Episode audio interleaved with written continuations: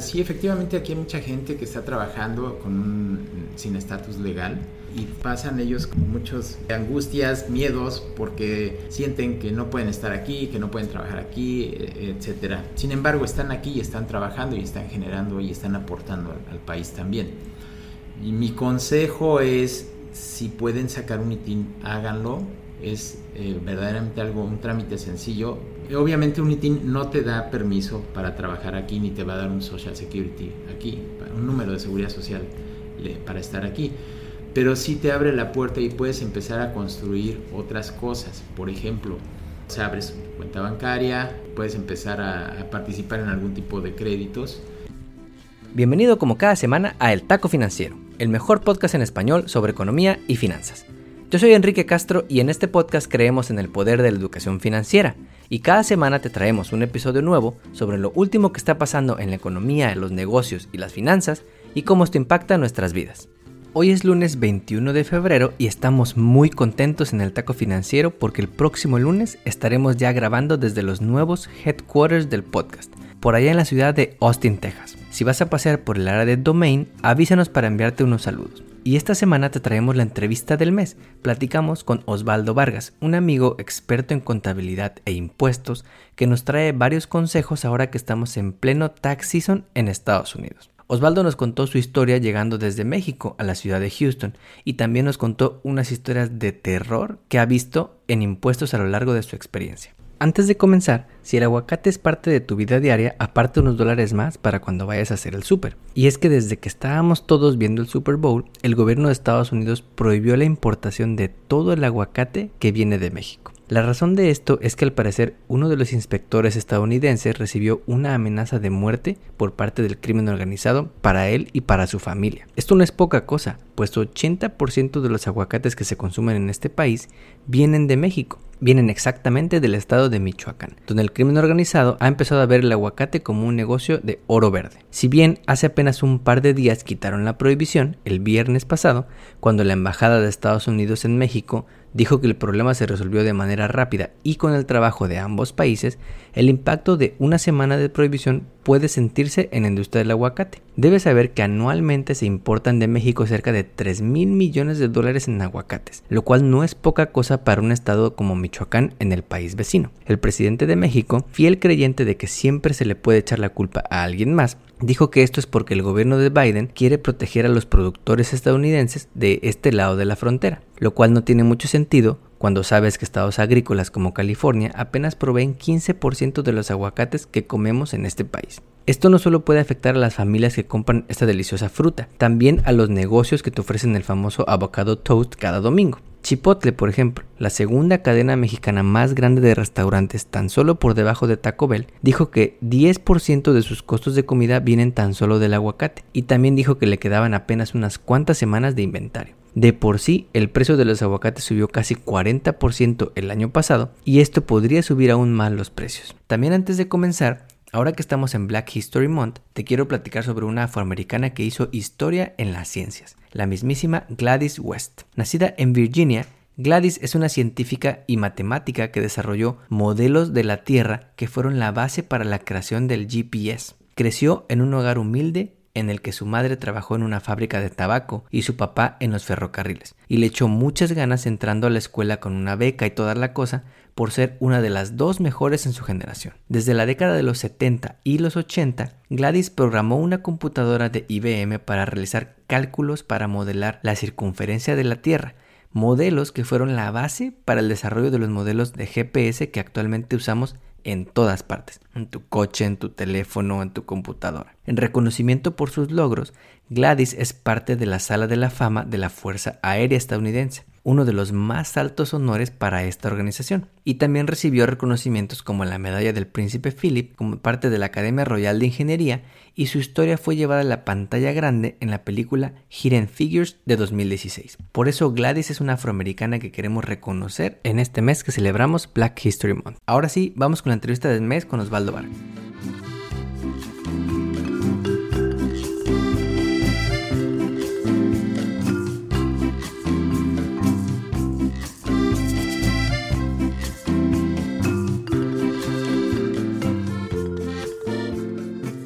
Este mes te traemos una entrevista muy buena con un amigo que conocí aquí en la ciudad de Houston, Osvaldo Vargas. Osvaldo es un contador certificado que tiene experiencia de más de 25 años trabajando con el sistema fiscal tanto de México como de Estados Unidos. Yo cuando vine aquí a Houston tuve el gusto de conocerlo a él, trabajé en la oficina con él por lo menos un año y, ahorita somos amigos que estamos haciendo equipo juntos en varios proyectos. Osvaldo, para mí es un gusto tenerte aquí en el Taco Financiero.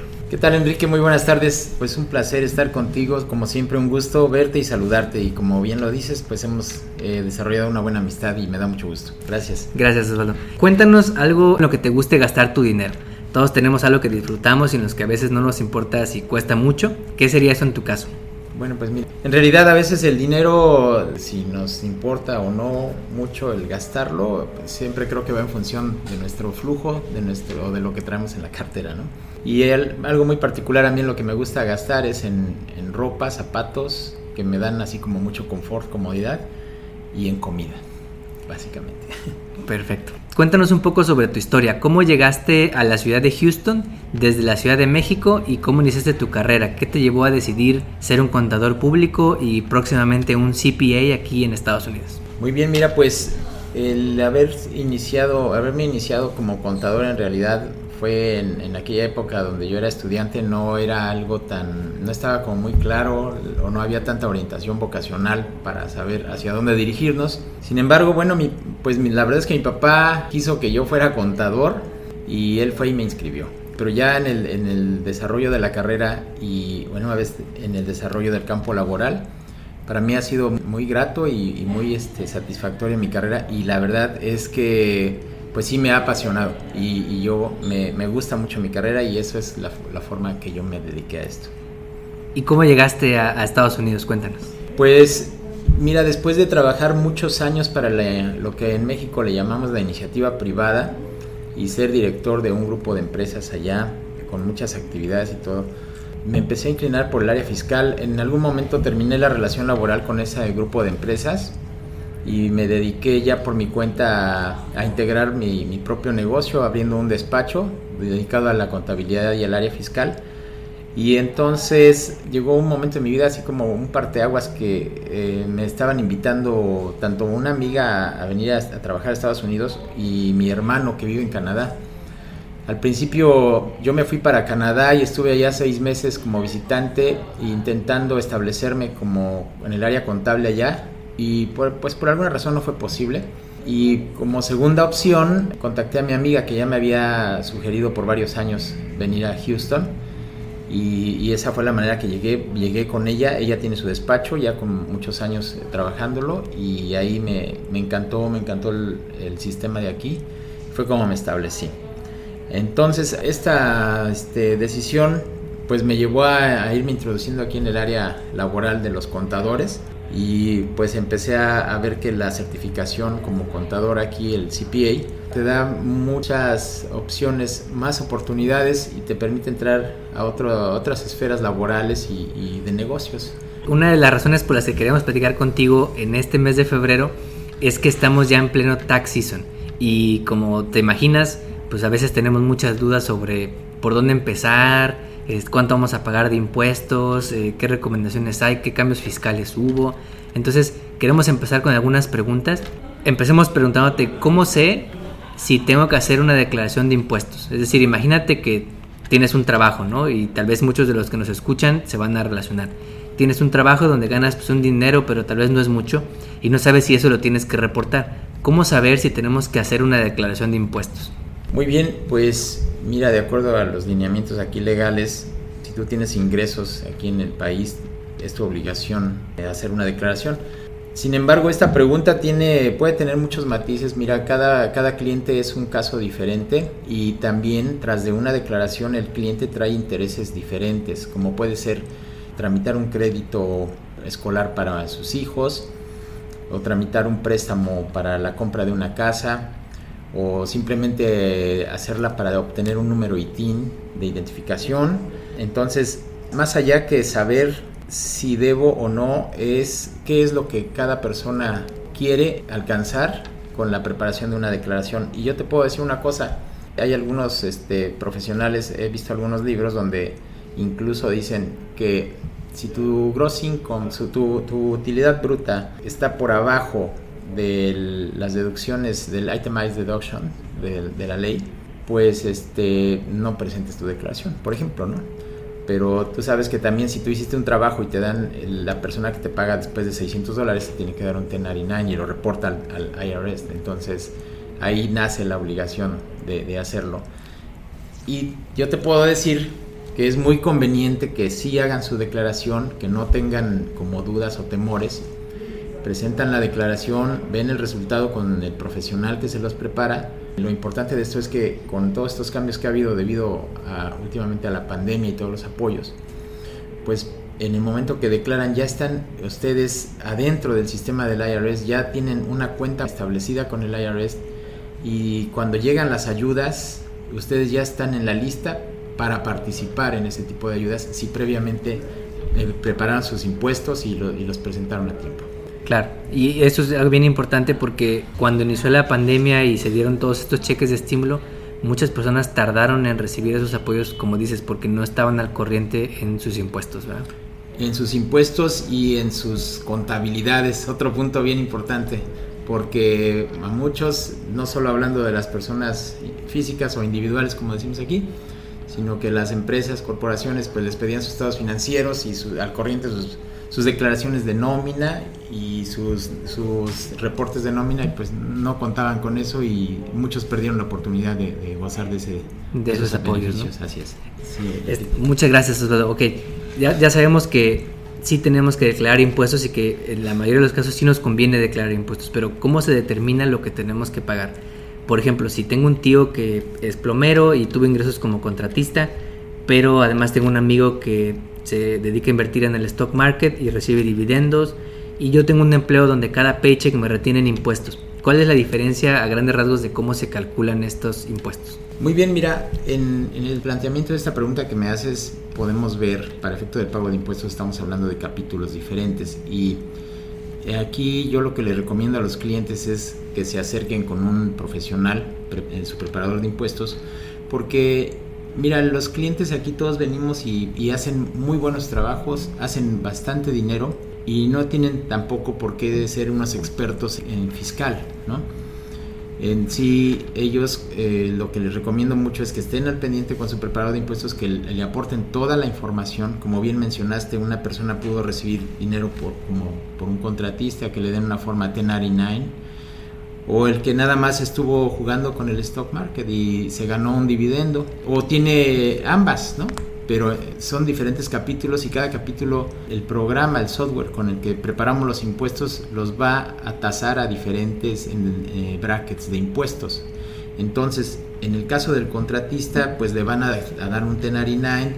Si es una persona individual, lo va a declarar en sus impuestos mediante un esquema C y pues le va a costar el, el Medicare y el Social Security, que es el, el impuesto por el self-employment, por ser autoempleado. Y es caro, o sea, estamos hablando del 15.3%.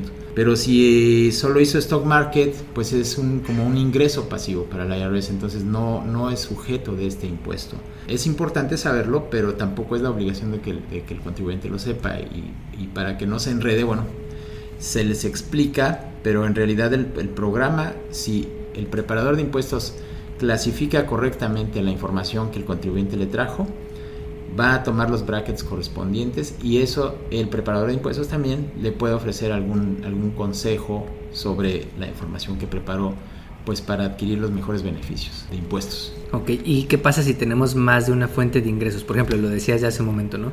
Tengo un trabajo de tipo W2 donde me retienen impuestos, pero además voy a vender galletas el fin de semana a algún farmers market aquí en Houston. ¿Cómo le hago ahí o cómo se reportan las dos cosas?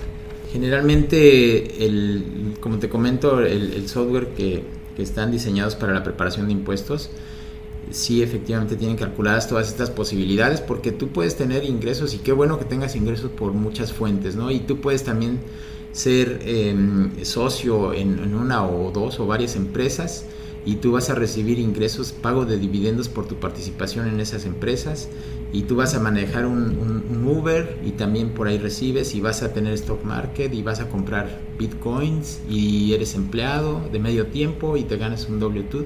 Todo eso es importante que lo tengas en cuenta o los contribuyentes se lo, tengan listo para su tiempo de preparación de impuestos y el preparador pues los va a acomodar cada ingreso en su, en su respectiva eh, esquema es algo que creo que no es fácil de entender para muchos y que, como dices, a veces tiene uno que buscar mucho tiempo, investigar o a veces preguntar y tener algún amigo experto, como, como es mi caso, ¿no? Yo a ti te pregunto todas mis dudas y, creo que eso me, deja muy tranquilo.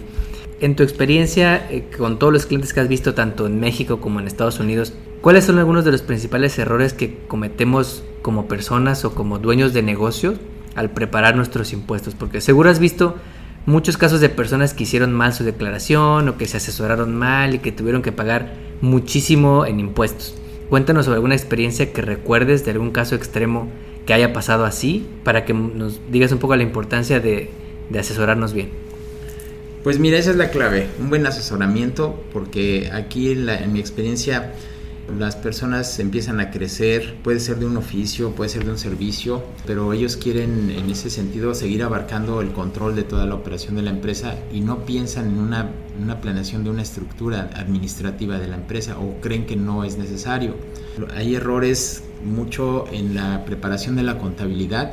El QuickBooks, por ejemplo, se ofrece, ah, perdón, ya dije un anuncio ahí, ofrece estos softwares que tú los ves en la televisión, en, en los anuncios ahí en YouTube, muy que es un software muy amigable aparentemente, que es muy sencillo de manejar. Tú tomas una foto a tu gasto y parece que ya te sale un estado de resultados, ¿no? Este, en automático y, no es así. Es, es muy recomendable que tengan en mente que una persona pues experta les, les, ofrezca el servicio de prepararles su contabilidad, que tengan su contabilidad completa del año, todo, todo registrado, que le sepa hacer eh, conciliaciones bancarias, que, que pueda tener el registro por separado de todas las cuentas bancarias y de todas las tarjetas de crédito que estén involucrando en el negocio, para al final del día tener una contabilidad muy, muy correcta y muy acercada a la realidad de su negocio. Eh, errores como este he visto, aquí uno, por ejemplo, hay uno muy, muy grave que llegó una empresa y trajo sus estados financieros de su QuickBooks como se los habían hecho. Y en esa manera el preparador de impuestos agarró los estados financieros y le hizo su declaración y le dio un resultado donde tenía que pagar medio millón de dólares de impuestos. Medio millón de dólares de impuestos. Toda porque el, preparador, el preparador agarró la información que le dio el cliente y la metió. Pero el cliente pues no tenía idea de que había hecho mal su información. Y, y como ejemplo te puedo decir que a veces la gente pide un préstamo y como el dinero del préstamo obviamente se deposita en el banco, ellos lo toman como si fuera una venta, como si fuera un ingreso. Entonces ah. están aumentando drásticamente su base de impuestos. Entonces te puedo decir que si no hay una, una depuración, si no hay un registro correcto, pues pasan ese tipo de cosas, donde esa persona, si, si vendió, un, no sé, dos millones en el año, y pidió dos prestados, pues dijo que había vendido cuatro y tiene una, utilidad y un impuesto altísimo. Y otro caso también muy grave es que a veces cuando la gente va a comprar una casa y está muy preocupada, se acerca con el realtor y les dice, no, no se preocupe, haga una declaración y ponga unos ingresos muy altos para que usted alcance este préstamo y todo. Yo vi a una persona que tenía su casa, su casa con un valor de 200 mil dólares, pero yo veía que mes a mes pagaba al IRS una cantidad y le dije, ¿y esto de qué es? Dice, no, pues de hace tantos años que compré la casa. El realtor me dijo que me hicieran una declaración y el contador se pusieron de acuerdo y, me sacaron una deuda con el IRS de 70 mil dólares de impuestos. Porque reportó más ingresos. Para alcanzar un préstamo. Wow. Y ahora resulta que está pagando el préstamo y la deuda de los 70 Y al IRS. Al IRS. Entonces, así, así de grave es que, no tenga uno cuidado en, la preparación de sus impuestos y estos son unos ejemplos que te, puedo brindar. Claro. Para los hispanos que nos están escuchando, no te sorprenderá saber que hay más de 10 millones de personas en este país que no tienen papeles. y al no tener papeles no tienes acceso a un número de seguridad social. Lo que ahí nos has recomendado tú en otras ocasiones es que ellos saquen un ITIN, que es un número con el que ellos pueden presentar sus impuestos cuando no pueden sacar un seguro social.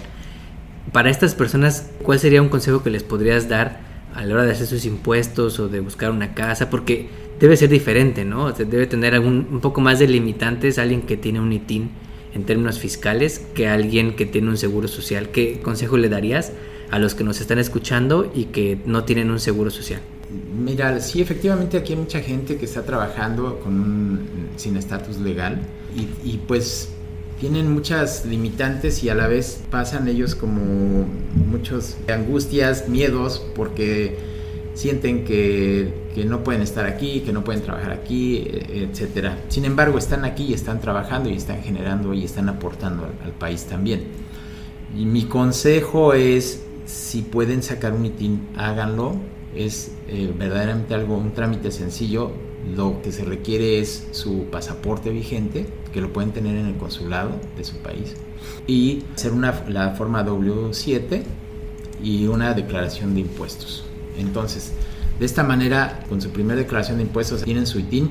La experiencia, yo sé que la gente se pone nerviosa, que piensan que los va a agarrar migración y son, eh, migración y el IRS no son unas entidades que estén conectadas con ese fin, ¿no? No están ni conectadas ni tienen el fin de estar eh, encontrando gente sin estatus legal. Entonces, el trámite del ITIN es muy sencillo, como te digo, hacen esos documentos, pueden mandar con una copia notarizada su, su pasaporte si no quieren ir al IRS.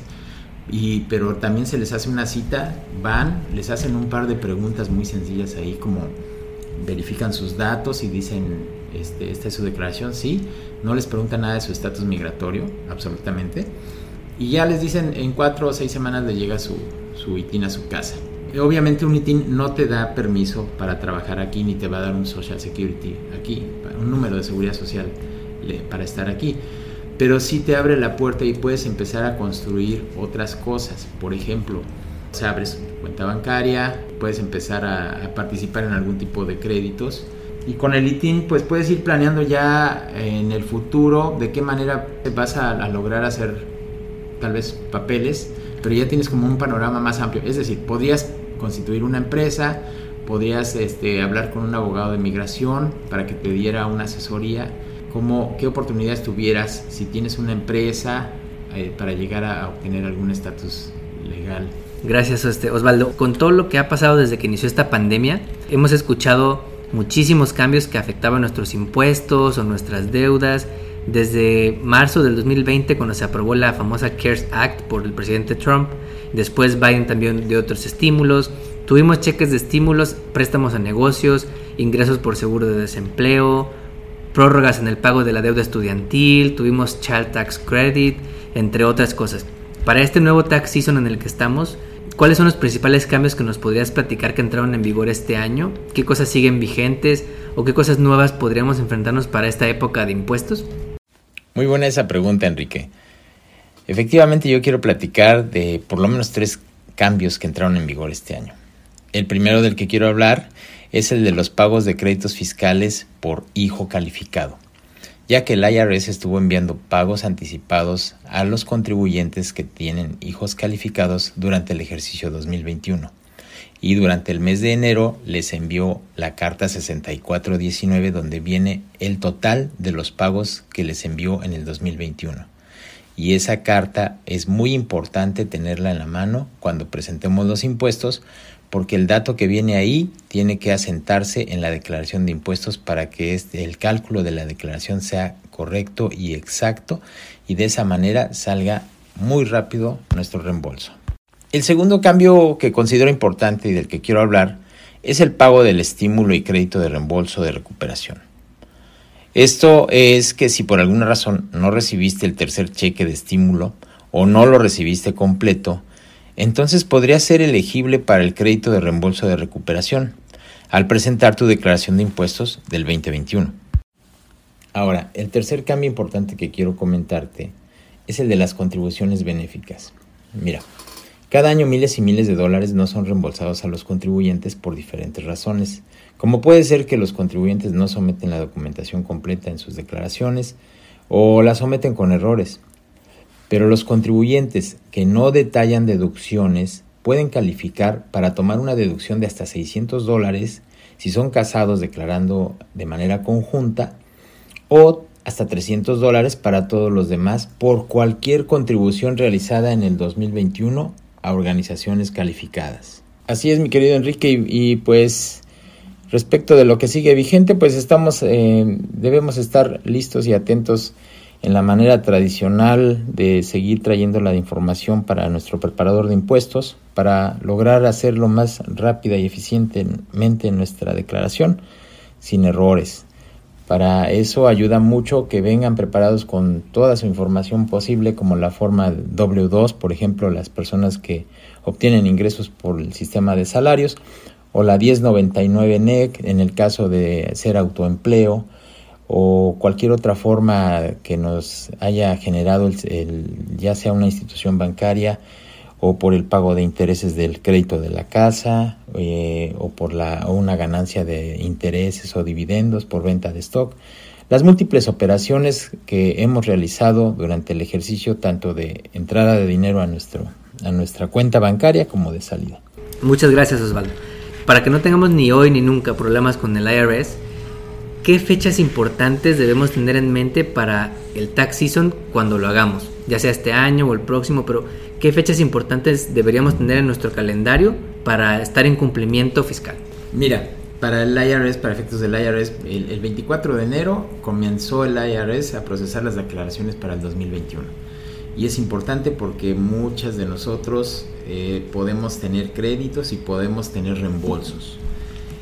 El 18 de abril es el último día para presentar las declaraciones del año fiscal 2021. Eh, estamos hablando de las declaraciones individuales. No olvidemos que, marzo es eh, cuando se termina el tiempo para presentar las declaraciones de las corporaciones. ¿sí? El 17 de octubre vence la extensión para presentar la declaración de impuestos del año fiscal 2021, es decir, las personas que no pudieron tener su información lista para estas fechas de marzo y abril, pudieron haber metido en tiempo, antes de que se vencieran los plazos de esas, de esas presentaciones, una solicitud de extensión para poder declarar sus impuestos hasta el 17 de octubre. Entonces hay que tener en cuenta que no pueden hacerlo después del 17 de octubre. Ok, perfecto. Y, nada más recordarte eh, que es, bueno, esto no es exactamente con el IRS, pero sí es importante para las empresas que no olviden hacer su Franchise Tax Report del 2022 y la fecha límite es el, 16 de mayo, que es lunes, porque el día 15 cayó en domingo precisamente. Esto es en el estado de Texas, ¿verdad? Ah, sí, es en el estado de Texas. Perfecto. Entonces ya quedamos abril 18 para las personas y marzo 15 para los negocios. Es la fecha límite para presentar las declaraciones, ¿verdad? Es correcto, es correcto. Para el día de hoy ya deberíamos de haber recibido las 1099 y las W2 por parte de los empleadores que tenemos, ¿no? De los lugares donde hayamos trabajado. Efectivamente, tenían los empleadores la obligación y la fecha límite al 31 de enero. Y es importantísimo para que hayan recibido su formato W2, quien hayan trabajado bajo el sistema de sueldo, de salario y un 1099 para los que hayan hecho ingresos por servicios individuales. Perfecto. Para ir cerrando la entrevista, Osvaldo, cuéntanos un poco sobre dónde te pueden encontrar las personas que nos están escuchando en este podcast y quieren saber más sobre tu trabajo o resolver dudas que tengan ellos sobre sus impuestos. Muy bien, eh, claro que sí, con todo gusto. Mira, básicamente si me, pudieran escribir, te doy mi correo electrónico. Es mi nombre y mi apellido, pero primero es mi apellido y luego mi nombre. Es Vargas Osvaldo y con B chica o B, o B de vaca, como decimos en México. Vargas y también Osvaldo con B chica, porque hay quienes escriben Oswaldo, ¿no? Con doble Correcto. Entonces es vargasosvaldo.hotmail.com. Está sencillito. Y con todo gusto, mi teléfono es el 832-297-9729.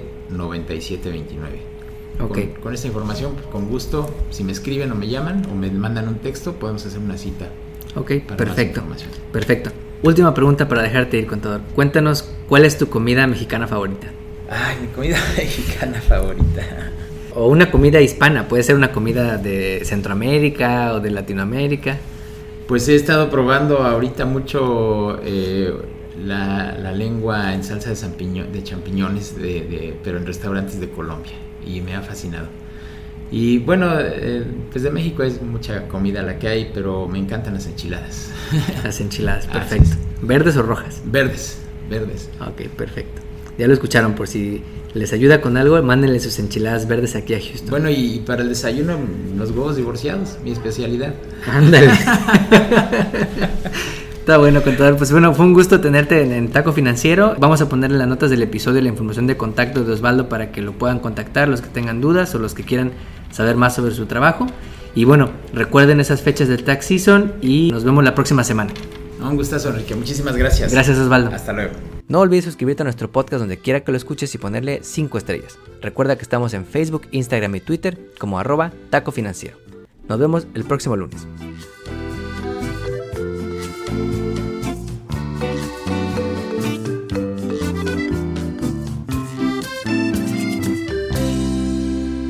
El podcast que acabas de escuchar, El Taco Financiero, refleja la opinión exclusiva del presentador o sus entrevistados, y no representa la opinión de patrocinadores o terceros. El podcast tiene el objetivo exclusivo de informar y no busca promocionar la compra de acciones de empresas en específico. Tampoco es un reporte de investigación y no representa consejo legal o financiero.